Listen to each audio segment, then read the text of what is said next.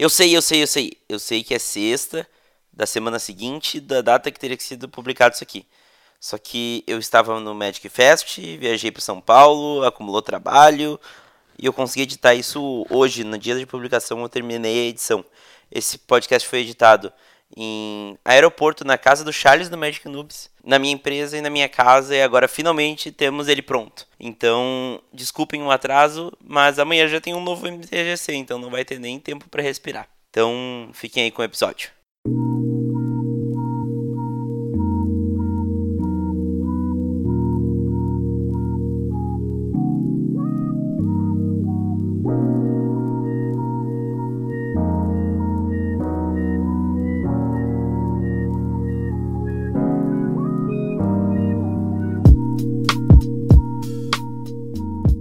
Olá, seja bem-vindo ao MTGC, o podcast que busca entender o Magic como fenômeno cultural, por meio de entrevistas com membros de destaque da nossa comunidade. Para o episódio de hoje eu chamei a Meg, do Lorenautas, dos cosplays, da tradução de livros, que fez uma tese sobre tradução de Magic, para conversar um pouco mais sobre como o Magic afeta a vida dela, sobre o que, que o Magic significa para ela e também sobre aspectos de tradução, de cosplay, de lore e tudo mais que envolve a vida dela com o Magic. Então, é uma entrevista bem completa, cheia de informação e ainda com a Meg que fala bastante, né? Junte-se a nós nessa conversa sobre diversos aspectos do Magic e entre um pouco mais nesses assuntos diferentes do que nós normalmente abordamos. Essa entrevista foi gravada no dia 20 de março de 2019.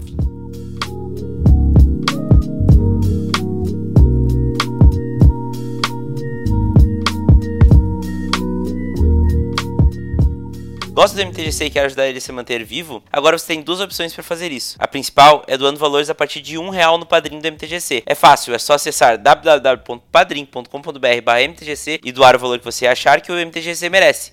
Ainda por cima, damos retribuições exclusivas para quem apoia o projeto. Mas, se a grana estiver apertada, não faz mal. Você pode mostrar o MTGC para cinco amigos e mandar um e-mail para podcast.mtgc.com.br dizendo seu nome e o nome dos seus amigos para quem você mostrou o podcast. É só baixar um episódio e dar play no celular dos seus amigos. Para todos que enviaram um e-mail, vou ler os nomes de vocês no próximo MTGC Extra. Para te ajudar a mostrar o MTGC para mais pessoas, os episódios são disponibilizados também no Spotify. Então, terminaram as desculpas para não ouvir o podcast. Agora, fiquem com a entrevista.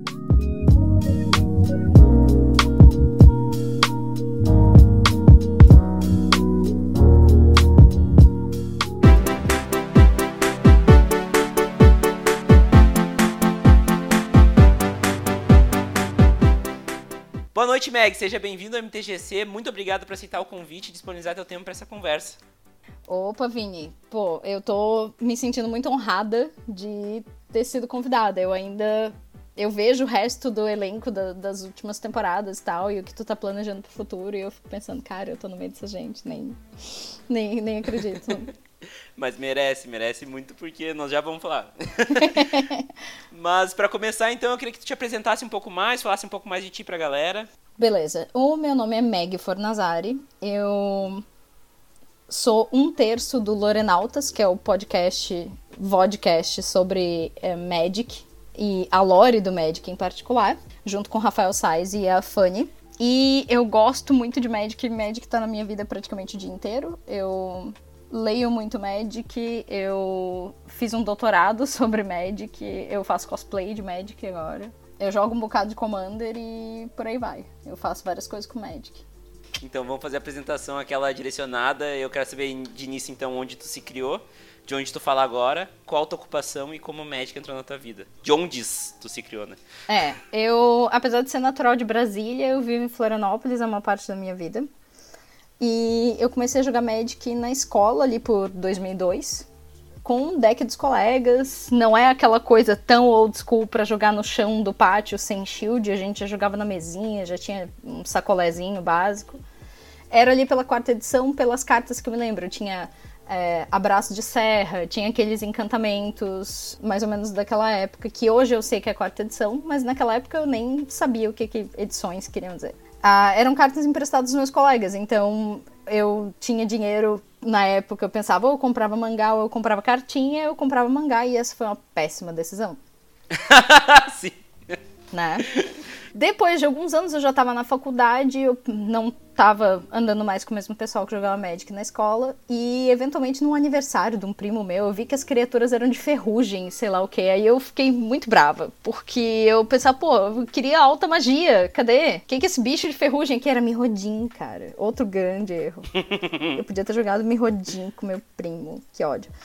E daí eu larguei muito interesse por causa desse negócio. E depois eu fui voltar com o Duels 2010. Do Duels pra frente, eu voltei a jogar Magic, que eu vi que era uma experiência que era mais, tipo, solo. Eu não ia depender de alguém que tivesse carta, eu não ia depender de eu ter as cartas e tal. E eu só fui começar a frequentar a loja porque no Duels 2012 eu tinha um código para resgatar uma promo, que era o Lodo Necrófago. Eu tenho essa promo.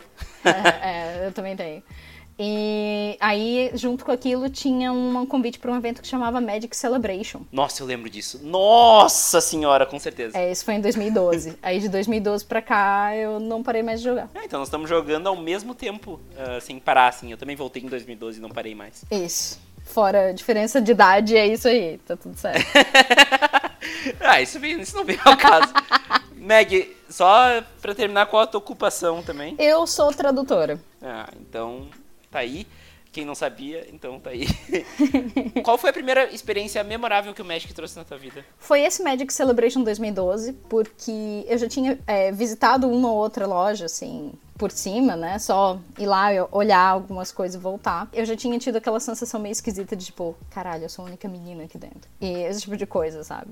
Daí no Magic Celebration 2012, é, eu tava com o meu namorado na época, que é o meu marido, Volney. Aí eu fui muito bem tratada na loja, que é a Dragon's House, a loja legado da, daqui de Florianópolis, que existe desde que o Magic existe em português. E eu fui muito bem tratada por jogadores muito bons competitivamente, pessoas que são parça da, da comunidade até hoje, pessoal que tá indo, tá ganhando convite para Pro Tour, tá, tá sempre sabe? Jogando muito bem competitivamente. Estava lá num evento super casual, que era. Sabe aquele formato que você abre um booster, não olha o booster, embaralha com os terrenos e vai jogando as cegas? É o Pack Wars, né? O famoso Pack Wars. Pack Wars, isso. E daí a gente tava jogando um Pack Wars. E eu tava jogando contra um, dos, um desses caras que joga uh, super bem da comunidade aqui de Floripa. E entre as cartas que eu tinha aberto no meu booster, tinha um Titã de Gelo. Nossa! Que daí foi a minha primeira mítica também. E daí eu tava jogando e tava todo mundo não me tratando como criança, porque era a primeira vez que eu tava jogando dentro da loja e tal. E daí eu baixei e anunciei Titã de Gelo. Aí alguns caras no fundo da loja disseram, Uou! Aí eu, opa, me achei. É aqui mesmo é aqui que eu vou ficar, essa é a minha vida, esse é o meu clube. Eu fiz um negócio impressionante. é muito boa essa sensação, né? É incrível essa sensação. E, pô, eu acho que foi a primeira vez que eu fiz alguma coisa memorável no Magic, sabe? Que daí foi, foi um negócio que eu meio que me vi, que eu me encaixei no, no ambiente, sabe? E daí eu já, pô, o primeiro booster que eu abri já abriu uma mítica, cara. Então, eu comecei muito roubada tu vê, eu, eu joguei. Eu joguei o de M13, na real. O, o Celebration de M13, mas era em 2012. Uhum. E eu abri o Nico Bolas. Apenas, é, de leve. Perdi no, no primeiro e único jogo, perdi. Mas foi super legal. Uhum. O que importa é a experiência. Bom, né? Tipo, ganhar ou perder não, não é essa questão. Exatamente, exatamente. Bom, e como tu se define como jogadora de Magic, Mac? Eu me defino como uma jogadora de selado ou limitado. Eu gosto de. Eu já joguei Standard, eu uh, jogo Commander um bocado. Mas o que eu mais gosto de fazer jogando Magic é abrir pacotinho e me virar em uma hora para montar um deck. É voltar a ser criança também, né? é, tem essa magia de tipo abrir, mas tem muito da parte mais é, igualitária de estar tá todo mundo dentro da mesma sala com um certo pé de igualdade, sabe? Você vai uhum. se virar com as seis, no caso do selado, né, de pré-release, os seis boosters que você abriu, você vai se virar com aquilo. Então, quando eu jogava Standard, eu tinha muito problema com isso, porque eu jogava os selados, pegava a sobra do selado e montava um deck e queria ir pro Friday, e nem sempre dava certo. eu fiz muito disso também. Aham. Uhum. Porque daí tinha galera com o que eu chamava na época de Mono Black dinheiro, que era conexões do submundo, e uhum. aquele espectro véu da noite, eu uhum. acho.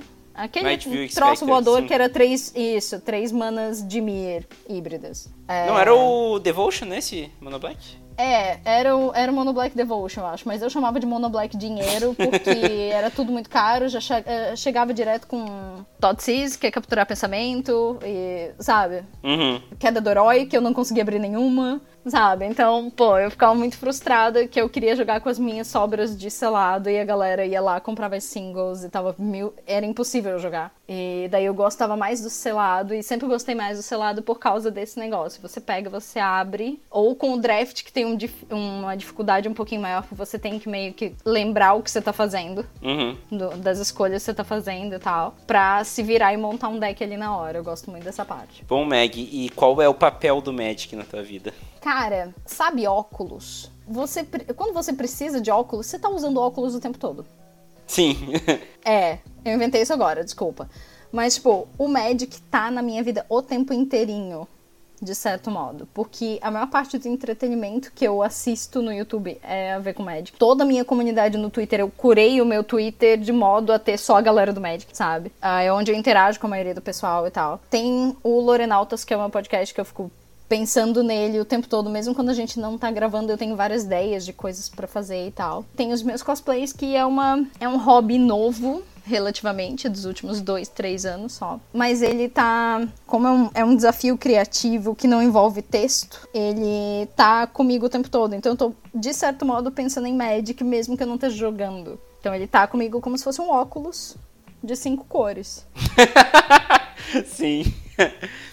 Ah, e até falando, falamos de presente agora, né? Como é que tu vê o Magic no futuro? Cara, o Magic é um jogo, é um produto. Ele é feito por uma empresa e empresas visam lucro, certo? Então vai ter coisas que a empresa vai ter que fazer de acordo com o que tiver acontecendo no mundo, o que tiver com a economia, que daí não tá nem sob o nosso controle, que não são necessariamente coisas para o entretenimento, porque o jogo, tudo bem, o jogo é um produto de entretenimento, é, só que tem coisas que a empresa, a Wizards lá nos Estados Unidos vai ter que fazer. E não tá sob o nosso controle, daí eu nem sei se eu quero pensar nisso, não é da minha alçada, cara. Eu só vou esperando as coleções chegarem e jogando o que tem. Se um dia o Magic acabar, tem 17 mil cartas pra jogar, sabe? Do que já foi, Sim. já foi lançado em impressão única e tal. Isso Então- se tivesse acabado hoje, né? É, se acabasse hoje. Então, meu Deus, tem muito, muita água pra correr, sabe? Mesmo que acabasse hoje, ainda ia ter muito Magic pra jogar. Sim, é, e hoje ele tá bem longe de acabar pelo que se parece, né? Com certeza. Com certeza. Aí, é, o que mais me faz revirar o olho é alguém dizer, ah, o Magic morreu. Puta, gente. É. Magic só morre se você, sabe? É, é que nem morte, mortes. Você, o cara morreu, então, sabe? A vida acabou pra ele que morreu. Sim. O, o Magic só vai acabar pra você se você largar tudo e, e desistir. Uhum. Sempre vai ter alguém jogando. É verdade. E sempre vai ter alguém voltando pro Magic também. Também. Também. É, o Magic tem essa vantagem, que daí rola um, rola um segundo respiro, né? É verdade.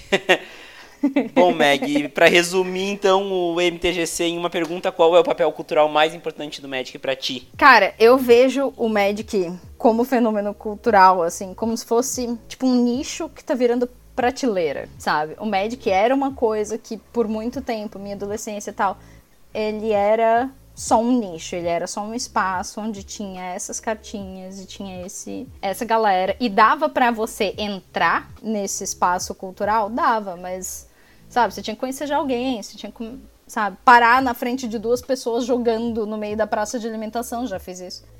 E, e ficar assistindo e daí alguém, e daí eventualmente eles olharem pra cima e eu dizer, legal, também jogo.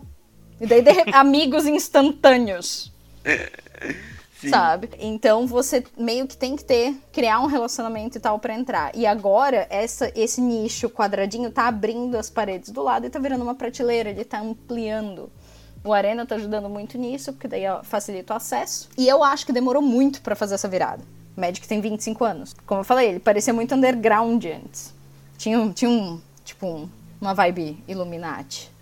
Tá na internet inteira. Tu, tu quer saber da história, tem os contos toda semana que estão lá no, no arquivo do site.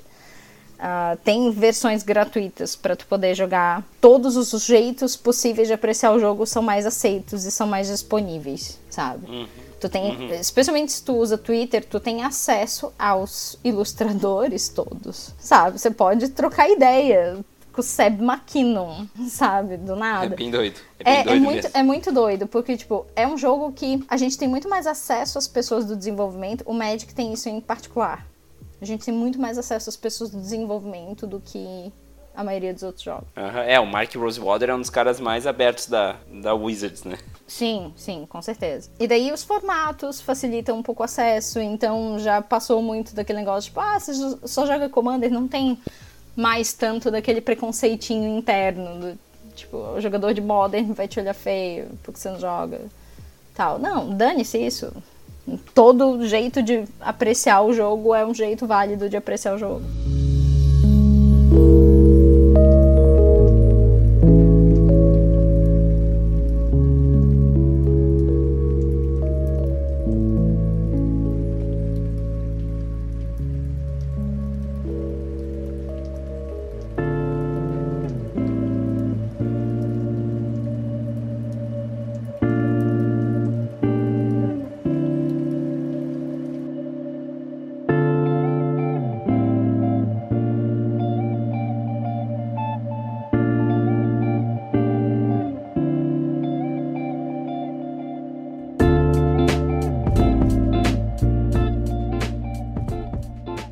Bom, Meg, vamos então entrar para a segunda parte da entrevista, a parte de detalhes mais técnicos e perguntas mais rápidas sobre o jogo. Hum. Para começar, então, qual é a tua cor preferida?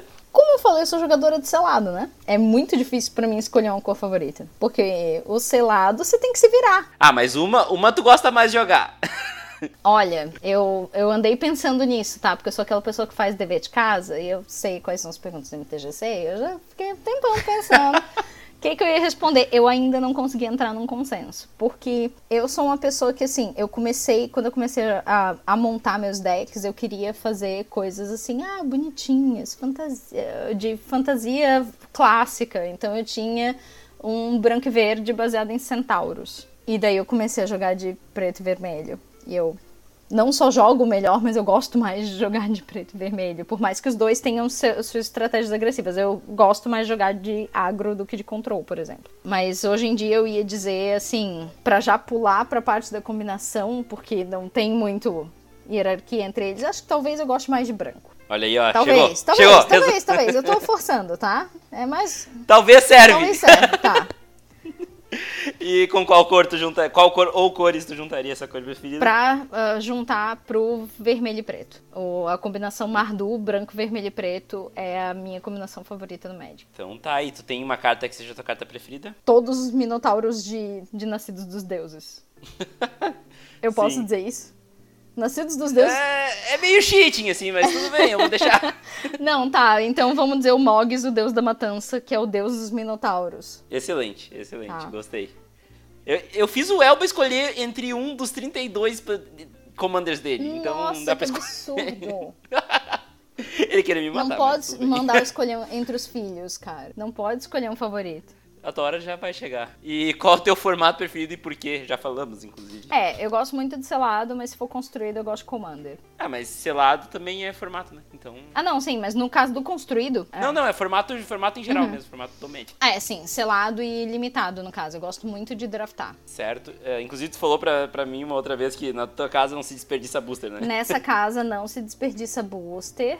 Os boosters ficam guardados por muito tempo numa caixinha de fatpack bonitinho. Ninguém vai abrir levianamente, não tem isso. Ah, ganhei um booster de aniversário? Ganhei, muito obrigada. Vou escrever atrás o nome da pessoa que me deu e não vou abrir até eu juntar pelo menos um draft com quatro pessoas. muito bom. Parabéns, porque eu não tenho essa força de, de espírito aí, não. Ah, a gente esquece. eu não esqueço. eu já guardei pra 24 boosters diferentes pra fazer um Chaos Draft ou não? Não, é, a gente tem, é, acho que já tá uns 75, 80% do draft pronto, mas a gente tem um Chaos Draft multilingue. Isso foi a melhor ideia que eu já ouvi na minha vida pra Magic. É, toda vez que a gente vai pro GP, a gente tenta comprar alguma, co alguma coleção obscura com línguas mais obscuras ainda. Eu tenho Kanzen russo, eu tenho Batalha por Zendikar em chinês simplificado, eu tenho Traidores de Kamigawa em japonês, sabe? All flavor é, eu Olha tenho Invasão em italiano, tem é, sim, alguns eu consegui acertar. Eu tenho Teros em, em espanhol, sabe? Tem, eu acho que tem sim. Kaladesh em coreano naquele rolê, eh, no rolê ali. Tem um pouquinho de Sim. tudo, tá? Tudo que eu conseguir, todo GP eu tento fazer isso, sabe? Pegar uns boosters de línguas diferentes. Então quer dizer que na publicação desse podcast aqui, tu tá procurando um booster de língua diferente, é isso? Ah, com certeza, porque vai sair na semana do GP, né? É, vai ser no sábado do ah, GP. Ah, vai sair durante o GP. Vai, uh, estarei é. eu lá, vestida de Judite, a diva do flagelo, e procurando, procurando boosters de línguas loconas. Bom, Meg, qual o aspecto do jogo em si tu acha que é melhor, o melhor argumento para trazer novos jogadores e mostrar para eles que o Magic é legal? Cara, o que eu costumo, eu gosto muito de ensinar Magic para pessoas novas. E o que eu costumo é, dizer que a melhor parte do jogo é que você pode jogar de vários jeitos diferentes, sabe? Eu tenho um kit de ensino aqui, que daí são aqueles Welcome Decks, as primeiras edições que tiveram, as de Origins que são aquelas caixinhas super miudinhas, os decks, os decks eram de 30 cartas. E eu uso aqueles, aqueles estão bem nível escola, assim, sabe? Sem shield, já com a bordinha branquecendo e tal, bem bonitinho. E daí, depois que as, as pessoas, eu costumo ensinar dois novatos do, de uma vez, jogando um contra o outro. Aí, depois que termina aquela partida, eu digo, e não é só isso. Jogando médico, você também tem outro, outro, outro, outro, outro mais jeito de jogar. Ah, sim. Inclusive, é a segunda coisa que eu faço, daí, se a pessoa tá, dispo tá disponível, tá afim de uma segunda partida, a gente tenta um gigante de duas cabeças. Ah, legal. Bem legal mesmo. Sabe? Pra, pra mostrar que é bem isso. O Richard Garfield sempre é, dizia pro Maru, e o Maru sempre diz hoje no podcast dele, que o Magic é maior do que a caixinha. Uhum. Então, essa eu acho que é a parte mais legal e mais adaptável para as pessoas começarem a jogar. É, eu fico muito brava quando as pessoas falam em vício. Sim. Sim. Ah, que o Magic é viciante. Ah, que você ensina Magic pros seus filhos, eles nunca vão ter dinheiro para drogas, não sei o quê. Cara, não parece um argumento muito atraente para quem tá começando a jogar um negócio? Pois é. é, não é um marketing legal você dizer que você vai viciar nisso aqui. Nossa, é, joga isso que você não vai querer mais jogar. Não, gente. É, e vou dizer que eu, eu sou da opinião que todo mundo fala também, ah, Magic é muito caro. O Magic é caro pra quem quer que ele seja caro, né? Pra quem quer ser super competitivo, o deck mais blingado, ou enfim. Uhum. Uh, por... Não, e é justamente isso que eu digo para as pessoas também. Onde mais vai dinheiro é na parte de acessórios. Uhum. Se você for ver, mesmo. É, eu digo isso mais porque eu sou jogadora de selado, né? Sim, sim. É. E eu, eu jogo com o Commander que eu tenho lá paradinho, quietinho no canto, pego só coisa barata.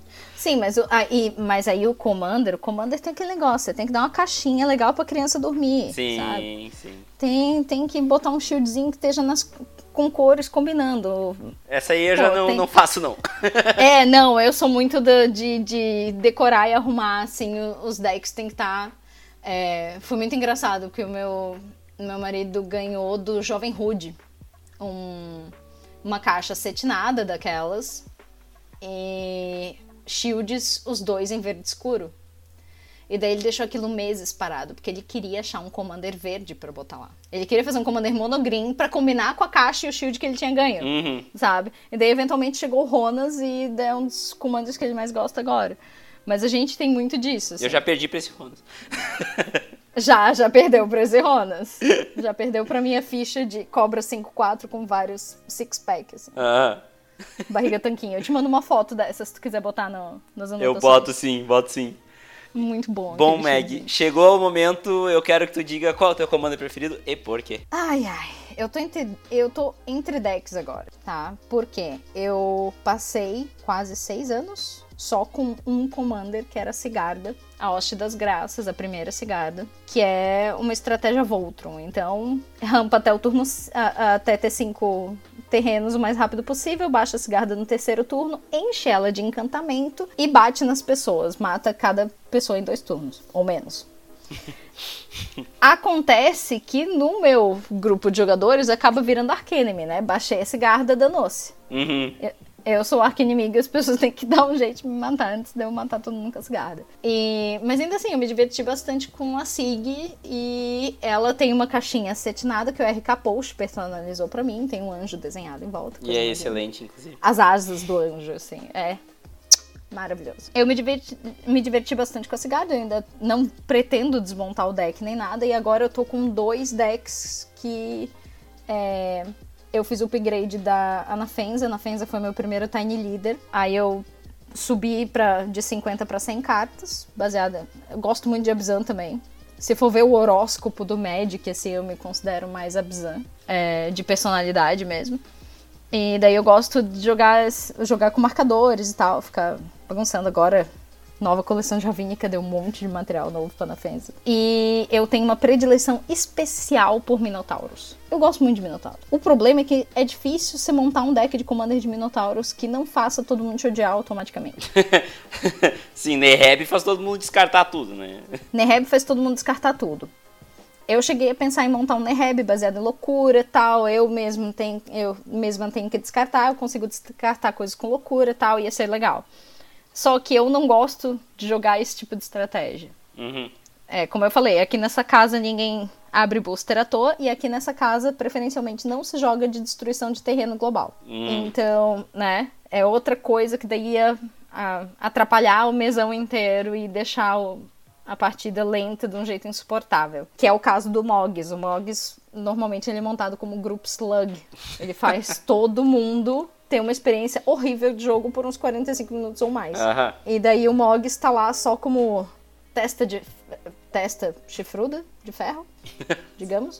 Sim. É, pra encabeçar um line-up de minotauros lindos que são lords uns pros outros. E outras criaturinhas que po podem combinar ou se ajudar ali. Pra eu virar várias criaturas e dizer mu! Ao invés de atacar. Tá, mas se tem que escolher um é a Cigarda? Mogs. Mogs? Olha aí. Aham, eu gosto de minotauros. Eles são lindos. Bom, Meg, qual foi o momento em game mais engraçado, divertido ou marcante que tu te recorda? Então, é basicamente a explicação do porquê que eu gosto tanto de Minotauro. Foi o único pré-release que eu ganhei. Eu ganhei o pré-release de juramento, de juramento, de Nascidos dos Deuses. E o que aconteceu foi o seguinte. Dois dias antes o PV lançou o artigo na China Fireball, dizendo que a pior caixa era preta. Na época, os commanders que tinham em casa eram a Cigarda no verde e branco, e o gringrinho cadaveroso no azul e preto. Então eu não queria pegar a caixa vermelha e na hora que chegou no meu nome, não tinha mais nenhuma das outras cores.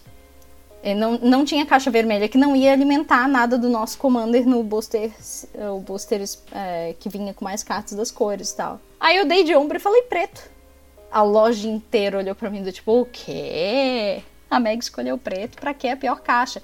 Veio o Moggs e 19 Minotauros no vermelho e preto. Cacete! Eu varri o pré-release, eu, eu ganhei 5-0. Sim. O- os guris perdiam de mim, olhavam pro Volney e diziam, cara, tua mulher, cara, olha, cara, ela tá jogando muito, cara. E foi, tipo, o dia de ouro que eu joguei muito, muito bom, muito bom. sabe? E foi muito lindo e muito maravilhoso. E eu ganhei, sabe aquela, aquela, aquela foto cerimonial no final do evento que você tá segurando tanto booster que nem se Sim. cabe. sim, sim. E eu, eu me senti a Adele segurando todos os Grammys, sabe? é, tipo, ah, é muito massa, Muito cara. bom. Muitos, muitos, muitos boosters e foi, foi lindo, cara. Foi Muito lindo. bom.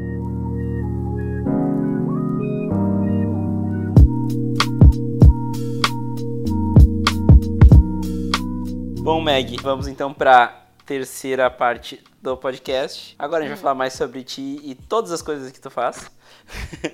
e eu já quero, Eita. já quero começar com a pergunta que já vai resumir o que, que vai ser essa sessão inteira, tá? O que, que é mais difícil? Um cosplay de Eldrazi, se manter atualizado na lore toda semana, escrever uma tese sobre tradução e localização de Magic, traduzir a lore de Magic para uma série de livros ou fazer tudo isso ao mesmo tempo? Fazer tudo isso ao mesmo tempo.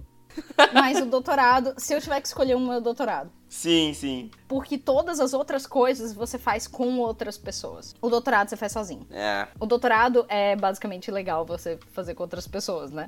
Mas especialmente na minha área, porque assim, eu sou da letras a gente não costuma ter um laboratório. Porque uh, quando você está num, numa área que você tem um laboratório, que você acaba cumprindo horário, você está interagindo com as pessoas, você está falando sobre a tua pesquisa, alguém vem te dar uma ideia, você consegue ter aqueles momentos eureka para progredir o seu trabalho. Na minha área, infelizmente, não tem isso. A gente costumava ter reuniões bimestrais, trimestrais, sabe? Então tinha menos momentos eureka de progredir o trabalho da tese. É muito solitário. E como eu, vocês viram até agora, eu sou uma pessoa bastante tagarela, não gosto de trabalhar sozinha ou em silêncio. O doutorado é, também tem uma carga emocional muito grande, porque daí, como você está trabalhando sozinho, a autodúvida é o tempo todo. E tem toda a expectativa social que se tem de um doutorado.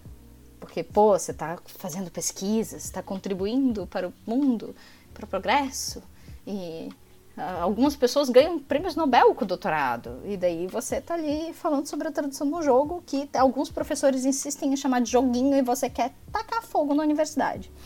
Quando chamam de joguinho. Ai, o meu, meu filho também aprendeu inglês com os joguinhos. Eu. Senhora, sabe? Sim. A Fanny usa muito uma figurinha que diz: Calma, senhora. É exatamente eu nesse momento quando os professores chamam de joguinho. Sim. Bom, Meg, eu, só pra gente atualizar a galera, explica um pouco mais sobre o que foi tua tese, qual foi o tema que tu trabalhou, pra galera entender o que, que nós estamos falando, né? Isso. O que aconteceu é o seguinte: quando eu tava acabando a faculdade, eu fiz a licenciatura em, em letras e um dos meus professores me falou: Olha, você vai fazer pós-graduação? Escolhe um tema que você adore. Porque vai chegar no final, você não vai aguentar mais olhar para a cara do negócio, se for um negócio que você gosta só mais ou menos. Pega um negócio que você adore mesmo. Eu ia analisar a tradução do Guia do Mochileiro das Galáxias, porque era o que eu via os meus colegas fazendo. Análise literária, você faz uma pesquisa sobre como é que a tradução foi feita, você entrevista o, o tradutor e por aí vai. O autor não dá, o Douglas Adams já morreu, tadinho. É. Mas, sabe, era a praxe dentro da pesquisa sobre tradução, que era o que eu queria fazer, com algum assunto que eu gostasse muito. E daí eu tava. Acho que foi o primeiro Duels que eu joguei na Steam, que daí eu, eu tive acesso a ele em português. E eu tava reaprendendo Magic, né? E daí eu falei, ah, tá. Agora eu vou baixar esse muro aqui. Aí eu vou nele automaticamente. Não, barreira. E eu, barreira? Mas é, é Creature Wall, né? Barreira. Hum, que interessante. Por que será que é barreira? A pesquisa veio daí. Bah, fantástico. Não tipo sabia. isso.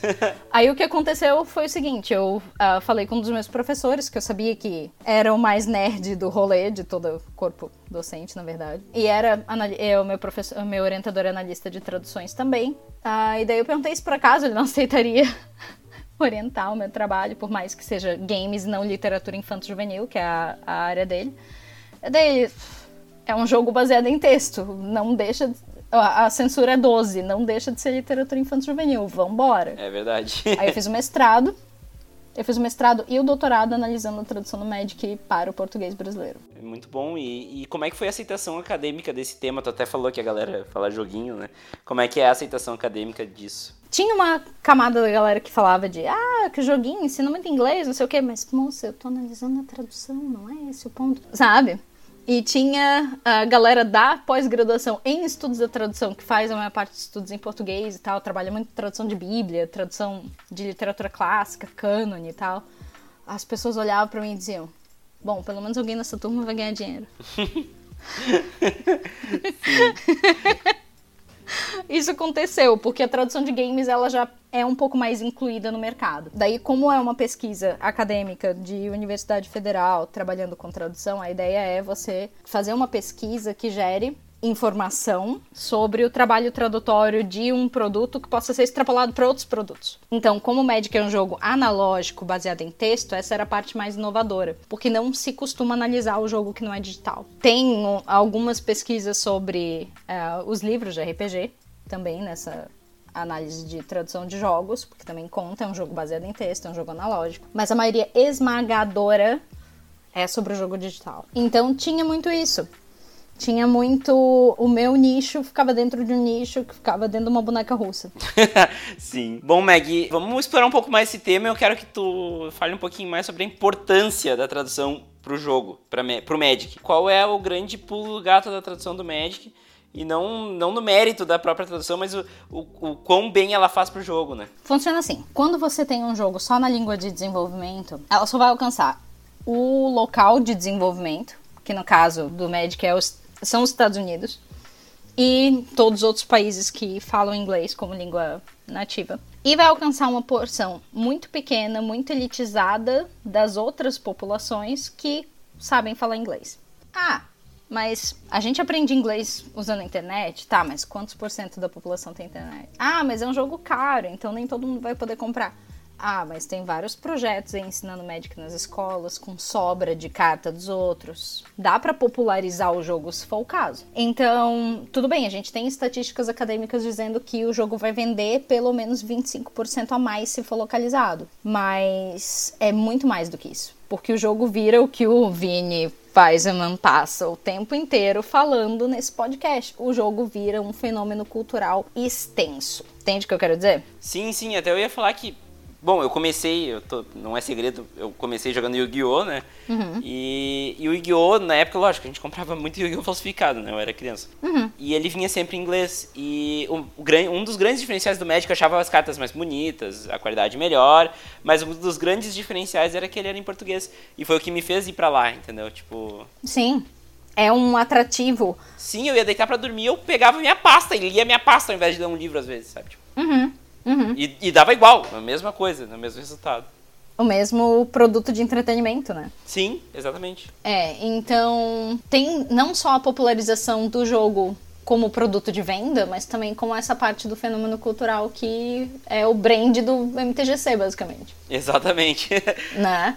Ele vira essa, esse fenômeno acessível. E é muito engraçado porque é, eu tenho vários, vários amigos, colegas que daí alguém quer aprender a jogar Magic, a pessoa não sabe, não tem paciência, ou simplesmente não tá com aquele traquejo todo para ensinar.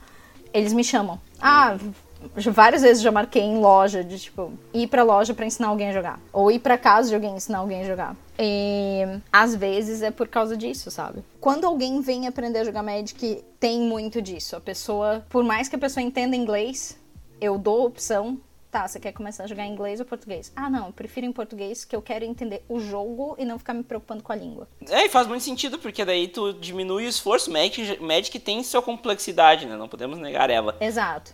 E é uma coisa que eu. É uma das coisas pelo qual o Magic é famoso, por ser complexo. Verdade, verdade. Certo? Que é uma coisa que a gente já falou, inclusive com a sua namorada, Lu, que é um jogo que ele se paga de intelectualzão. Uhum. Né? Ele é complexo e todo mundo diz isso. Sim, é. Às vezes as pessoas tentam vender, inclusive, o jogo como jogo muito complexo. E eu não gosto desse tipo de marketing, inclusive. é, é, é, sempre ruim quando a gente usa muito superlativo, sabe? Eu gosto de comparar o Magic com xadrez um pouco quando a pessoa é Sim. completamente de fora do ambiente de jogo de tabuleiro e tal. Porque o Magic tem a coisa do campo. Você. O xadrez é literalmente um campo de batalha. Uhum. Certo? Então você tem aquilo pra ter uma base de comparação. Quanto mais jogos a pessoa já jogou, mais fácil é de dar uma ideia. Mas no caso do, da pessoa que nunca jogou tabuleiro, o xadrez é meio mainstream o suficiente para saber que você tem um exército de um lado, um exército do outro. E vocês vão brigar. Uhum. Sabe? E o Magic assim como o xadrez também é um jogo incrivelmente complexo, mas você pode simplesmente pegar os peão e começar a brincar. Sim, é. É, tu pode. Eu sempre falo, reduz o jogo, né? Tu reduz o jogo para ensinar primeiro. E daí depois. Eu, até falamos da Luna, eu acho que é legal. Ela tem o episódio inteiro com ela, para quem quiser ouvir, da primeira temporada. Mas é, eu noto que a dificuldade dela para para conseguir querer jogar o Magic é porque ela conheceu o Magic com tudo antes de começar a jogar. Por quê? Porque ela conheceu por mim, né? Ela via eu jogando e ela via que tinha uma profundidade enorme naquilo. Uhum. E daí ela se assustou. E daí ela ficou na defensiva. Tanto que a gente foi jogar Catan e ela adorou jogar Catan, né? Sim, porque daí tava vocês dois no mesmo pé de dificuldade. E eu e Ivonei que tava te ensinando, a gente tava já no modo tutorial. Sim. Então a gente não sobrecarregou a cabeça de vocês com informação nova. E o Magic é muito fácil. Por isso que tem muita gente que vem me pedir para ensinar Magic para as namoradas. Eu tenho uma campanha que é Traz a Gata pro Magic, com tá? Certeza. É uma campanha não oficial, mas eu acho muito importante, tá? Sim. É, é, um, é um jogo legal pra caramba, é muito legal ter um hobby em comum, que daí é o, é, cria link pro episódio que eu gravei com meu marido do Casais no Magic. Season 2, episódio 9. Que é muito legal ter um hobby em comum. E é um assunto para falar. Às vezes a gente vai caminhar na beira-mar e daí começa a falar da Lore, do, do nada, assim. É, eu acho sabe? que até o que aconteceu com a Lu foi que eu tentei, de, tentei simplificar e ela não comprou a simplificação, porque ela já sabia. Uhum. Então foi uhum. isso que rolou. Mas enfim, uhum. Meg, voltando pra tradução, quais são as tuas traduções preferidas e quais são as que tu menos gosta? Ui, que, que delicado esse assunto. Então, a... É, é, assim, eu, eu, eu, normalmente faço essas coisas, tá? Então, te vira. eu sei, né? Hashtag te vira linda. A tradução que eu mais gosto é, na verdade, são duas cartas de Kaladesh e o jeito que elas foram traduzidas para o italiano. A maioria das pessoas que liga para ilustração vai lembrar que é o Etergênito com a flor. É, Live Fast da Young, não? Um negocinho. Isso, é Live Fast da Young, que daí ficou viver a toda e não é morrer com tudo, mas tipo morrer, morrer jovem, é, sabe? É uma coisa assim. Em português não ficou aquilo tudo, mas em italiano, minha gente. Em italiano, o que que eles fizeram? Eles foram pro latim. Tá? Ô, ô Meg, eu acho que foi em espanhol, viu? Não, é, não, que eu me lembro foi em, foi em italiano ou espanhol. Mas tá, a gente. A gente. Peraí, eu tô, no, eu tô aqui no, no Skyfall, peraí. Em espanhol, Carpe Diem. Em italiano, Vita Spericolata. É isso, em espanhol. Espanhol. Tá? Uhum. É, espanhol, eles voltaram para o latim. E daí ficou Carpe Diem e Tempus Fugit. Cara, cara, eu tô arrepiada só de lembrar, cara. É muito Porque daí foda. toda a história. Eu tenho um artigo separado sobre isso também.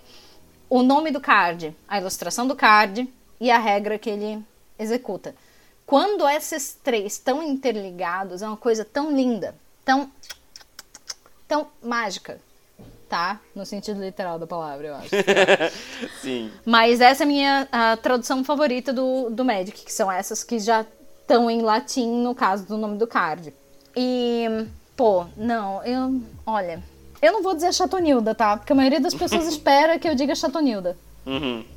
Não é a Chatonilda, não é o Mofão também, porque o Mofão is the new Chatonilda. Exatamente. Tá. eu gosto dessas viagens, sabe? Tipo, ah, vamos, vamos mudar o rolê completamente? Vamos. Chaves dos anos 90, gente.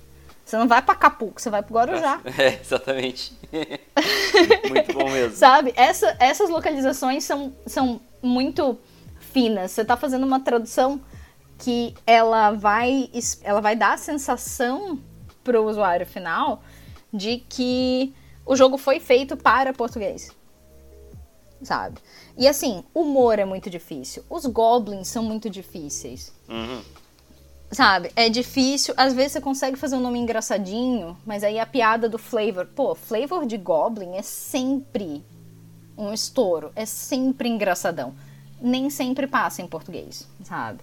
Então, é uma coisa que exige um cuidado, exige, sabe? Tem que ficar ali costurando até achar. Então eu acho que eu vou ficar mais ou menos com essa resposta, assim, mais genérica. É, não, não precisa ir, é, ir pro ponto. Não quero, não quero ficar alfinetando, sabe? Aham. Uhum. Não, sem problema, claro. É justíssimo, inclusive. Bom, Meg, falando sobre cosplay, uh, nos conta um pouco mais sobre o teu processo de escolha de personagens, que tu já, já fez Liliana, uh, o Trator de Kozilek, tá fazendo a Judite, né? Uhum. E é isso, ou tu já fez mais alguma coisa? Como é que foi para te escolher esses personagens? Não é o meu primeiro cosplay, né? Eu fazia cosplay quando era adolescente e tal, montava uns cosplays de armário. Eu falei de Yu Yu Hakusho antes da gente começar a gravar. O primeiro cosplay que eu fiz foi a Mestra Genkai, do Yu Yu Hakusho.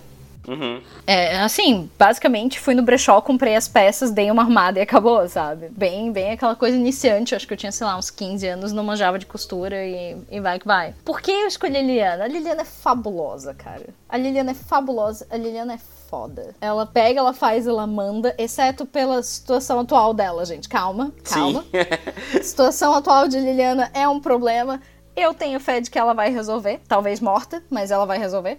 Não sei. Então, né? Estamos em fase de especulações pré-guerra da centelha. Não dá para saber o que ela vai fazer para resolver esse perrengue. Mas ela vai dar um jeito. Está no personagem dela quando a galera ouvir isso aqui, provavelmente eles já vão saber. É verdade, vocês vão saber, eu não sei ainda, que desespero. eu acho que isso me, me atrai muito no personagem da Liliana. Ela é a planinalta mais bem vestida do multiverso. Concordo. Na minha opinião. Ela é muito chique, ela é muito estilosa. E. Cara, eu não sei o que aconteceu. A hora que eu vi a, a Liliana de Sombras em Estrade, eu falei, cara, não dá. Vou ter que fazer esse cosplay. Ela é muito legal Aí com várias improvisações em lojas de, de festa e algumas coisas compradas nos sites da China aí, eu consegui fazer a primeira versão da Lily, que depois de dois anos ela tá mais ou menos inteira, assim. Não tenho muito mais o que fazer nela. O tradutor de Kozilek, aí é que tá. É un... é única carta do Magic que tem tradutor no nome. Ela é uma comum, de juramento das sentinelas, eu acho. Ela custa tipo 6. Ela é inútil, gente. Ela gera mana. Ela não, não tem graça nenhuma. A ilustração é muito legal. É verdade. A ilustração é do Easy e ela tá saindo de um corpo d'água e ela tá soltando aquela sujeira do Kozilek, que é aquela sujeira fabulosa de uh, bismuto multicolorido. Parece gasolina no chão. Parece gasolina no chão. Eu adoro esse efeito. Foi o primeiro, primeiro efeito que eu fiz no meu cabelo, porque eu acho ele muito legal, essa iridescência e tal. É, é muito legal. Então juntou o útil com o agradável. É a única carta de Magic com tradutor. O foil dela é lindo, eu carrego ele na carteira. É muito importante ter uma carta de Magic na, na carteira, especialmente se você gosta de decoração e quer comprar caixinhas para guardar as cartas. Então, de vez em quando, tô lá eu na Kamikado, abro a carteira e fico medindo qual caixinha que cabe, se essa cabe de lado, cabe em pé. Cada doido com a sua mania, né? Sim. Mas o tradutor de Kozilek é o meu, meu xodozinho. E daí eu inventei ano passado. Falei, sabe o que eu vou fazer? Aí eu ganhei sponsor da China Fireball ano passado, esse ano eu ganhei também. Então ainda tive uma ajuda de custo aí para fazer sem quebrar o cofrinho. Então eu consegui fazer o tradutor de Kozilek, ele tá, eu acho que no eu vou no dia que sair esse episódio não, mas no dia seguinte, no domingo, eu vou estar tá com o cosplay do, do tradutor de Kozilek, ele tá com umas melhorias aí. Então tu que chegou do, do, do, do Magic Fest agora, tá aí dando uma descansada, ouvindo MTGC, tu foi lá, me deu um oi, deu um oi pra mim, pra Meg lá no, no stand, no stand não, no ponto de encontro dos podcasters, agora tô ouvindo esse, esse MTGC, procure o tradutor de Kozilek amanhã. Ou, você, que foi no GP São Paulo, de abril de 2019, você viu uma barata cósmica andando pelo floor? Era eu! exatamente, exatamente. Tá, e é, uma, é muito engraçado porque, como o tradutor de Kozilek não tem rosto, eu peguei um molde de ovo de Páscoa. tá. Eu cortei a parte Eu não sabia boca. que era isso até hoje. É um molde de ovo de Páscoa, Weizeman. Eu tirei a parte da boca porque eu sabia que ia dar aquele problema da máscara ruim de paintball que sua. Eu tirei a parte da boca. Lixei, porque aquilo ali é o cão, tá? E pintei com tinta vitral preta. Então eu enxergo e se eu botar lente de contato, porque os meus óculos não são compatíveis com a, a molde da ovo de Páscoa, né? Porque ó, quem, quem faria isso compatível, né? Olha, quem colocaria um molde de ovo de Páscoa na cara? Eu. Então, se eu botar lente de contato, eu consigo jogar. Show! Porque aquilo é razoavelmente transparente para eu enxergar o que tá acontecendo lá de fora.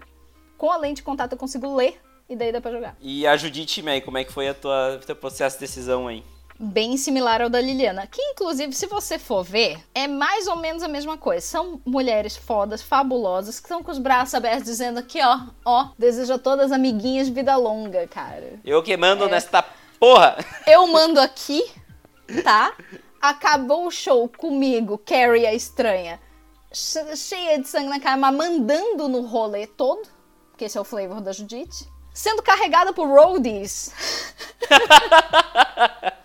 que no caso do GP São Paulo vai ser impossível fazer, mas eu tenho um pote de tinta azul que eu vou tentar levar comigo. Se alguém quiser fazer o sketch da Tim gritando, ah, Judite, atrás de mim, dá pra fazer também. Judite, é as cinco mulheres que eu te caço, Judite. é, pois é. Então eu tenho um potinho de tinta facial azul que eu vou levar comigo. Se a pessoa disser, ah, Judite, eu mostrar o potinho, a pessoa quiser, quer se vestir de azul pra tirar uma foto. Vai, vai. Eu vou tentar fazer essa foto. Sim. E, cara, a Judite foi essa escolha que foi feita por mim. Na hora que eu vi a Judite, eu vi aquela fabulosidade toda, eu pensei, não dá. Eu ia fazer a Sahili. Hum. Eu ainda vou fazer essa Sahili em algum ponto, porque o dia que saiu o Kaladesh, eu ainda tava bem iniciante no cosplay, né? Porque foi Sombrazinha Estrade e depois Kaladesh. E daí a galera, nossa, parece contigo, Meg, tu devia fazer e tal. Aí eu, pô, mano, eu, a Liliana deu um trabalhão, eu não, não, não sei se eu dou conta né? E pelo menos naquela época era uma coisa que era um hobby 100% meu, né? E o Magic já é um hobby que você precisa manter financeiramente. Então, uh, ia sair caro e muito trabalhoso para minha habilidade parca da época fazer dois cosplays seguidos. É, essa rilha ela tem vários adereços também, né? troço meio indiano, né? Isso, ah, e tem toda a parte de artífice dela, que é aquela, aquele monte de arabescos dourados e multicoloridos Sim. também que ela tem. E eu já tenho uma ideia bem fixa do que, que eu vou fazer, mas eu larguei essa rilha a hora que eu vi a Judite. Faz sentido. Falei, não dá. É uma mulher fabulosa que tá de braço aberto, mandando na porra toda, com um adereço de cabeça bem é, chamativo. É, se for ver, todos os meus cosplays têm um troço gigante chamativo de cabeça. O Cozy tem aquela placa do Kozilek, né? As plaquinhas pretas de obsidiano. Da, toda a prole do Kozilek tem. E a Liliana tem aquela tiara maravilhosa que ela roubou de um anjo. Inclusive, a gente já encenou essa foto junto com a Fanny, porque a Fanny é o anjo, né? Uhum. E daí vários, vários dos youtubers tá. A, a Fanny editou a foto depois em cima da. Acho que chama Fome Profana essa carta. Acho que ela é, de, ela é de origens. E a Liliana está literalmente roubando a tiara de um anjo. E o anjo tá no fundo sendo comido por zumbis que a Liliana mandou matar pra ela roubar o troço do anjo. tá? Sim. E daí a gente ensinou essa foto no GP 2016, que foi o primeiro que eu fui, que eu fui assim, a la louca. Falei, pô, eu vou, vou, vou, né? Vou botar meu cosplay e vou, vou sair aí dando oi pras pessoas. Foi essa a ideia. Sim. E era muito engraçado, porque muito da atuação da parte play, né? Do cosplay da Lily. No começo eu achei muito complicada, porque a Liliana, ela se acha melhor do que todo mundo. Não é muito legal você andar por um GP com a cara de que você se acha melhor do que todo mundo. Sim. Ninguém quer te dar oi, ninguém quer tirar foto com você, ninguém quer falar sobre o processo do feitio do cosplay, que eu adoro falar nisso. Sim. Aí eu inventei, porque a gente já sabia que ela era de Dominária por causa de origens, né? Aí eu inventei de pegar todo mundo pelo ombro. Eu improvisei isso na hora. Eu, eu encontrei o Elba com aquele terno maravilhoso. Nossa, o terno do Elba, sim, tá louco. Ah, ah, ah. aquele terno do Elba é uma obra de engenharia minha, gente. Agarrei o Elba pelos ombros e dei. Mua, mua, em Dominária são dois beijinhos. Muito bom. Então eu saí com aquele negócio, tipo, sabe, aristocrata falida de novela da Globo? Sim. Eu meio que bolei aquilo ali. Que no final das contas casou com Dominária, porque ela é literalmente uma aristocrata falida que o feudo dela virou um pântano. Sim. A casa Vés literalmente caiu. Ha. Ha. Desculpa. Desculpa, gente, vocês não estão acostumados comigo no Lorenautas? Pois é. As piadas são desse nível para baixo. Tá. Bom, Meg, até tu citou o Lorenautas, eu acho que é uma bo um bom gancho. Opa. A Fanny já falou um pouco, né? A gente tem um episódio inteiro com a Fanny, que é o outro, o outro dos três terços do Lorenautas, né? Exato. Co mas eu quero que ver o teu ponto de vista sobre como que o Lorenautas se deu, como surgiu, né? Como veio a ser o Lorenautas. Cara, se eu te falar que o embrião do Lorenautas, ele era basicamente eu e mais dois amigos, o, o Antônio e o Belly. Uh, e a gente. Eu costumava ir no pré-release de, do dia que eu não tava jogando para ajudar as pessoas a jogar, ensinar a galera nova a jogar, porque normalmente. Às vezes tem jogador novo que daí traz a namorada, tava bem nesse negócio do traz a gata pro Magic. E daí a gente, de repente, sentava, ou antes do pré-release, ou durante o pré-release que eu não tava jogando, e começava com umas ideias absurdas, do tipo, tá, vamos pegar o alinhamento do D&D e botar todas as guildas. Vocês sabem que o número não casa, né? São nove bloquinhos, nove espacinhos no alinhamento do D&D. Sobrou a Simic porque a gente simplesmente esqueceu deles. Pô, minha guilda preferida! Mas no alinhamento do D&D, os Simic não ligam. Ah. Os Simic não ligam pro alinhamento. Então, tipo, eles estão acima disso. Fez muito sentido no final os Simic não terem entrado em nenhuma das caixinhas, porque os Simic não servem para caixinhas. Os Simic são mais do que a caixinha, sabe? Foi, foi muito no flavor. Então a gente tinha essas ideias tapafúrdias, a gente fez um. A, a gente simulou na nossa cabeça batalhas de rap entre um planinauta de cada uma das coleções que tinham rolado, de Cans até. Acho que era Sombras em Estrade na época. Pode ser, faz sentido. O Sarkan de Boas ganhou. faz sentido, faz sentido. O cara que viaja no tempo, ele merece.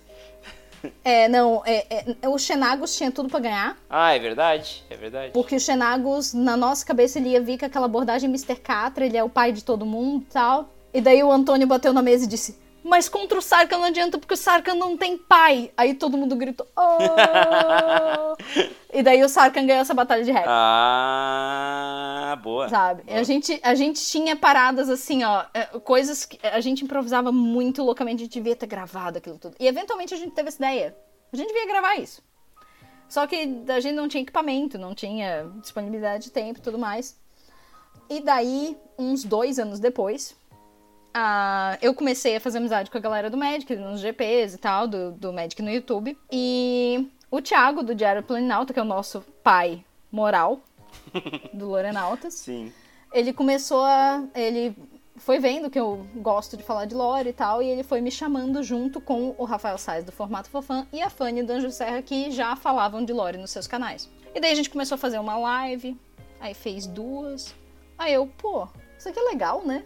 Ô, gente, chamei os dois no PVT. Escuta, vamos fazer um podcast nós três. A, a, a, minha ideia era se o Magic Mikes, que é um podcast, vodcast é, americano, que tem a mesma ideia visual das três caixinhas, assim, e o Lori Goifs, que era um podcast que estava recente, também americano, tivessem um filho e fossem em português. Tá? É o filho brasileiro do Magic Mikes com o Lori Goifs. Muito bom.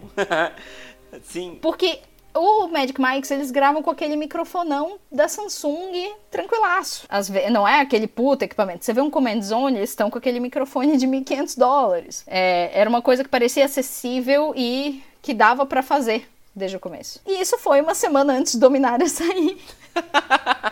Sim. E daí, de repente, Dominária saiu, a gente gravou o episódio no dia seguinte, e duas horas depois a gente acabar de gravar o episódio, saiu o segundo episódio de Dominária. E a gente teve que gravar um episódio novo no dia seguinte. Suavão esse início, hein? Foi super corrida, assim. Inclusive, a gente tá gravando isso no dia 20 de março. E dia 22, o Lorenautas vai fazer um ano. Olha aí, fazemos aniversário perto então, é isso? Fazemos aniversário perto e o Lorenautas, por é, destino, estrelas, tá? Faz aniversário junto com o Café com Magic. Primeiro Olha vídeo do café é 22 de março também. Que legal, que legal mesmo. É. A gente descobriu, assim, foi muito engraçado, porque de repente o Anzai tava fazendo vídeos e foi estrela do GP ano passado. Ah, é o ele, é, ele foi onipresente naquele GP, meu Deus. Ele foi, foi, foi muito incrível. O rei do jogo da testa e tal. Aham. Daí depois a gente já, o Anzai já teve no Lorenauts falando sobre lore, substituindo quando um de nós não podia e tal. E daí foi isso. A gente descobriu que os dois canais começaram no mesmo dia. Tu vê, e, e o MTGC começou, sei lá, duas semanas depois. Exatamente. É foi, foi uma boa semana astrologicamente, assim, pra criação de conteúdo no acho. Exatamente. Bom, Meg, eu quero aproveitar o gancho do Lorenautas também pra, pra te dar uma dica pra quem quer começar a acompanhar lore hoje. Eu sei que tem muita gente produzindo conteúdo sobre lore. O último episódio publicado quando a gente tá gravando aqui foi com o Marcos do Invocando. Eu quero que tu dê o teu input sobre qual é o melhor jeito de alguém começar na lore hoje. Certo. Digamos que seja uma pessoa que começou no Magic agora por causa do Arena, certo? Bem possivelmente. que costuma ser a nova entrada de jogadores. Então a pessoa tá jogando arena, a pessoa começa a assistir lives de streamers brasileiros que estão lá é, jogando areninha e tal. É, isso é uma coisa que eu costumo fazer também, de vez em quando eu tô visitando as lives da galera pra resolver dúvidas de lore, assim, sob demanda e tal. Mas, assim, o que eu indicaria, e olha, é difícil não fazer isso parecer um jabá, ia ser Origins pra frente. Claro. e tem um jeito bem bom de ler Origens pra frente em português, né, Meg? Casualmente, assim, tem um jeito que daí Origens só tem em inglês no site, mas se você for na ban, tem Origens em português com capa dura, colorido, papel bom, como diz a Fanny, traduzido por mim. a tradutora de Kozilek. Na verdade, o tradutor de Kozilek eu também meio que apreciei a primeira versão do, do cosplay do tradutor de Kozilek no ano passado, porque eu não sabia quando que os livros iam ser lançados. Caso já tivessem sido lançados, eu queria estar vestida de tradutor de Kozilek, sabe? Talvez oferecer uns autógrafos de livro. Tá? Porque os livros são os meus bebês, cara. São o meu maior achievement no Magic da vida toda. Eu traduzi os cinco livros, de Origens a Juramento das Sentinelas. Muito bom. E eles são lindos. São lindos mesmo, pá. Tem arte de lombada, meu Deus do céu, muito bom. Tem, tem arte de lombada. E eles são vendidos nas bancas pela editora Planeta de Agostini. Se esses cinco primeiros foram, tipo, um teste de coleção e tal. E o ideal é a gente pedir o máximo possível para eles voltarem, né? Seria muito legal traduzir o resto. Com certeza. Quem sabe? Com certeza. Né? Inclusive, nós, eu queria saber, assim, qual foi a maior dificuldade dessa tradução porque, assim, foi uma coisa que veio do nada, né? A gente descobriu, porque obviamente por causa de sigilos e contratos, a gente descobriu Isso. que, bum, livros. Como é que foi? É o que, é, é, o que acontece é o seguinte, a indústria de tradução é baseada no sigilo por, por proteção das propriedades intelectuais e tudo. Agora, Galera que acompanha o Omelete, por exemplo, sabe que tem uma coisa que chama embargo. Então os caras vão, viajam, visitam set de filmagem e tal, e não podem falar nada até o filme sair. O caso da tradução dos livros é a mesma coisa. Pô, é, eu tinha que ficar quietinha, fazendo meu cosplay de tradutor do Magic né? Escondidinha, quietinha, porque eu falo para todo mundo que eu sou tradutora. Eu consegui esse trampo porque eu falo para todo mundo que eu sou tradutora. E eu só podia falar neles quando os livros saíssem. E a hora que os livros saíram, eu levei um puta susto porque foi do nada, apareceu no grupo do Facebook, um, um, um, fã de Magic que é jornaleiro, recebeu, olha, os livros do Magic, a história, não sei o que, e eu, yes! Mas foi depois do GP. Sim. Foi umas duas semanas. É, foi acho que um mês depois do GP. Foi bem pouquinho depois. Eu lembro de ter chegado, em, chegado no Rio Grande do Sul e logo depois eu ter visto isso aí. É, então, foi, foi logo depois. Então, eu, aí eu meio que mudei o meu branding todo. Tipo, todos os arrobas que eu tenho são Cosis Translator. Pra fazer referência ao tradutor de Kozilek e pra meio que fincar o pé no chão que eu sou, sou tradutora e quero traduzir Magic. Sensacional. E com os livros eu consegui. Meus bebês. Bom, Meg, e outra coisa, tem algum plano para a volta da academia de Nefalha? eu esqueci que eu tô num talk show. muita coisa, Meg, tu faz eu muita tinha coisa. esquecido. Eu não tenho que fazer, tu faz muita eu coisa. Eu faço muita coisa. Mas eu tinha esquecido que num talk show você é empurrado contra a parede em certo ponto. Ah, pois é. Eu perguntei pra Fanny se ela ia voltar com o José. Tu acha que eu não ia me perguntar do canal José, do, da Academia de Nefalha? Tá, nota de rodapé, crianças. A Academia de Nefalha é um canal que eu tenho desde 2014. O meu usuário do Google é mais antigo, mas a Academia de Nefalha como canal existe desde 2014, que foi quando eu defendi o mestrado. E parte do meu master plan para traduzir coisas pro Medic começou ali. Eu gravei a apresentação da minha dissertação de mestrado e mandei no Twitter pra Wizards inteira. Então acabou chegando, chegou na Helen Beijou, chegou na galera alta, assim. E eu fiz isso meio que pra exibir a minha pesquisa sobre a tradução do jogo, porque o que todo mundo fala no Magic é: se você quer trabalhar pra gente, comece a fazer o serviço, né? É verdade. Então eu comecei, do tipo, ó, eu tô analisando a tradução, tô fazendo uma pesquisa acadêmica aqui, olha como é legal minha pesquisa, descobri isso, isso, aquilo tal. E daí, desde então, eu passei a colocar minhas apresentações acadêmicas na Academia de Nefalha, que é um canal miudinho, que é um canal que está inativo há muito tempo, porque chegou um ponto pesado no doutorado que eu não consegui mais apresentar trabalho. E teve algumas apresentações de trabalho que daí, como eu tava sozinha na cidade, não tinha ninguém para filmar para mim, e eu não tava com aquele equipamento todo, ainda não tô. Aí eu não consegui filmar, eu filmei só o áudio, e daí não ficou aquela beleza. E daí aconteceu a pior coisa que pode acontecer para um youtuber. Você dizer, ah, o conteúdo não tá legal, não vou lançar, sabe? Porque tem apresentações de trabalho que daí é aquela apresentação de trabalho de universidade, gente. Você tá dentro de uma sala de aula. Sala tá escura por causa do, PowerPoint, sabe? Não pega o teu áudio muito bem, você não, não, eu não gravei o áudio separado, etc, etc. Então, por causa desses pormenores técnicos que eu acabei não lançando algumas apresentações de trabalho, e daí o doutorado engoliu minha vida e eu não consegui mais apresentar trabalho nenhum. Aí a academia de Nefalha ficou desativada. Os vídeos que eu tenho ainda estão lá, mas agora que eu sou uma pessoa que conseguiu terminar o doutorado, tá com o diplominha aqui, muito bem, eu pretendo reativar ela para não falar não só da minha pesquisa, mas também outras pesquisas acadêmicas que têm a ver com médico de certo modo. André Manente é um exemplo, né? Fez TCC sobre o mercado. André, Ma... exatamente. André Manente fez um um artigo. Tem um colega meu que tá quase chegando na contagem do Elba, ele tem 29 decks de Commander, não. né? Sim. Que é um colega meu, que é padrinho do meu casamento tudo. E ele fez um mestrado também sobre ensino de inglês e médico. Tem uma moça de Nova York que faz pesquisa com etnografia. Tem bastante gente que eu já conheço, que eu já tô em contato, que eu eventualmente vou gravar vídeos com a galera. Daí meio que reativar a Academia de Nefalha. Mas assim, é, não é um canal que eu pretendo pretendo fazer o meu carro-chefe. Meu carro-chefe é o Lorenautas. Eu quero sentar e falar de lore com os meus amigos. Com certeza. E, e está ingresso no ecossistema de podcasts brasileiro. É, pois é. É. E a Academia de Nefalha, ele é tipo o meu projeto paralelo esquisitão. Sim, sim. Faz quando dá, né? É, tem que fazer quando dá, e daí agora, especialmente com esse ano todo de experiência com Lorenautas, que daí a Fanny e o Sais me ensinaram coisas aos montes também, né? Porque eu, bem iniciante, vários vídeos com retorno provam isso. É. Agora eu aprendi várias coisas sobre a gravação. Eu fiz umas aulas também ao longo do, do tempo. E daí eu vou conseguir produzir um conteúdo, nem que seja mensal, que eu tô pensando em fazer mensal mesmo, porque é bem essa coisa de projeto paralelo. Daí eu consegui fazer vídeos sobre essa parte da, da pesquisa e também um pouco sobre o esse negócio. Fazer um vídeo solto, assim, do traz a gata pro médico, pelo Show, menos. muito bom. Porque eu acho importante trazer as gatas. Isso aí. Muito por... Né? Isso aí, exatamente. Estou tentando ainda, não desisti. Não, nós vamos conseguir. Nós vamos conseguir. O Catan é só a parte do processo. Agora tem Catan, Patchwork, Carcassonne. Eu imprimi o bem. Aí, ó. Aí, ó. Aí, ó.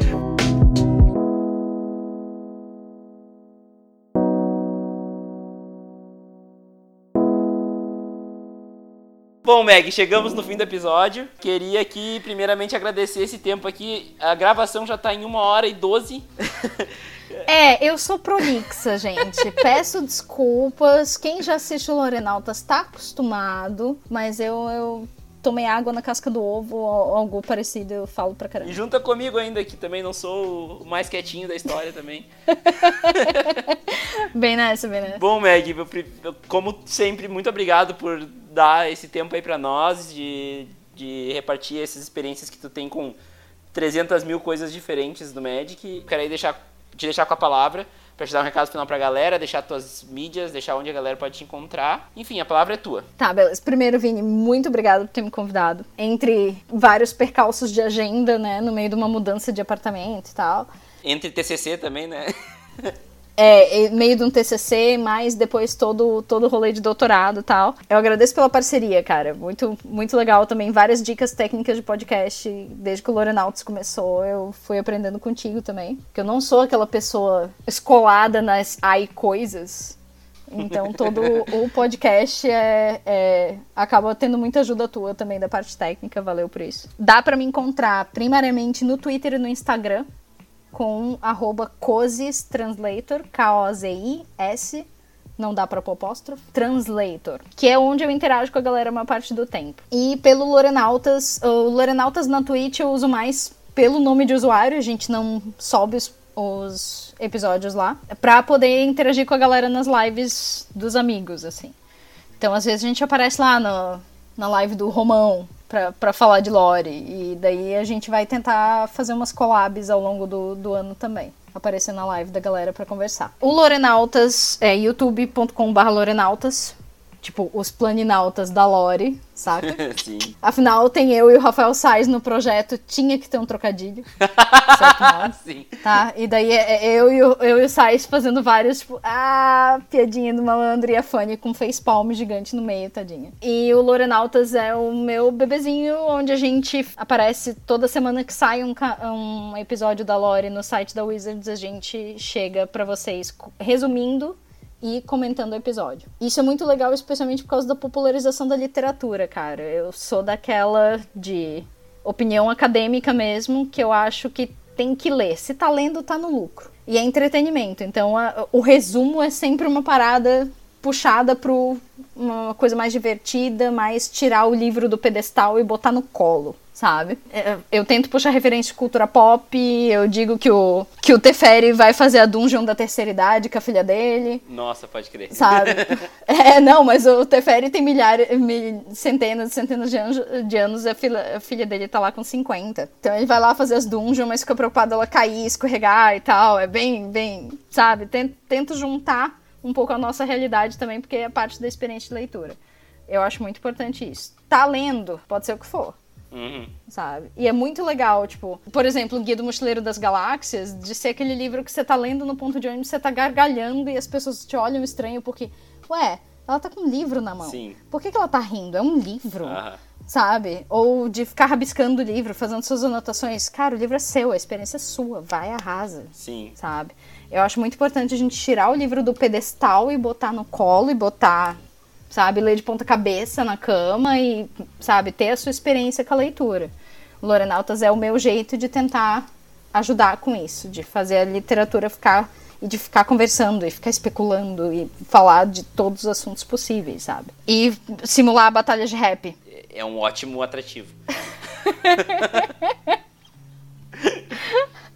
Bom, Meg. Quem ganharia numa luta? É, bom, Meg, eu, eu vou agradecer também a tua presença, teu, assim, com certeza uma grande amizade que eu fiz aí com os Magics. E é isso aí, tamo junto, qualquer coisa é só dar um grito. É nóis, E é digo mesmo. nós, pra quem fica aí até semana que vem e tchau!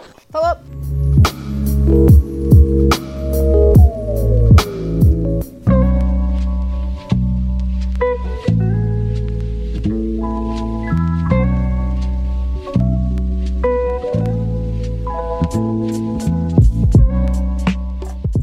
Desse MTGC? Então considere ajudar o projeto no Padrim. É fácil, é só acessar www.padrim.com.br barra MTGC que você pode ajudar a gente com no mínimo um real por mês e já vai estar ajudando o podcast a se manter e a mim tá fazendo coisas novas e diferentes pra vocês toda semana. Além disso, o MTGC também tá no Spotify. É muito simples também, todo mundo tem Spotify aí, todo mundo escuta música no Spotify, então dá pra ouvir o MTGC diretamente do seu Spotify. É só acessar bit.ly barra MTGC Spotify, o link tá na descrição também. E vocês já podem sair ouvindo e assinando no Spotify, muito mais fácil, muito mais prático pra quem não tem costume de ouvir podcast. Siga a gente também nas mídias sociais, no facebook.com barra MTGC Podcast, no instagram.com barra MTGC Podcast e no twitter.com barra Vini Weitzman. Todos eles aqui na descrição, porque meu sobrenome não é fácil, eu entendo vocês. Além disso, lembrem-se de avaliar a gente lá no iTunes. Quem usa o agregador da Apple, aquele padrão, dê 5 estrelas pra gente lá, que isso ajuda muito a divulgar o podcast para novos ouvintes. E por fim, mandem um e-mail pra gente em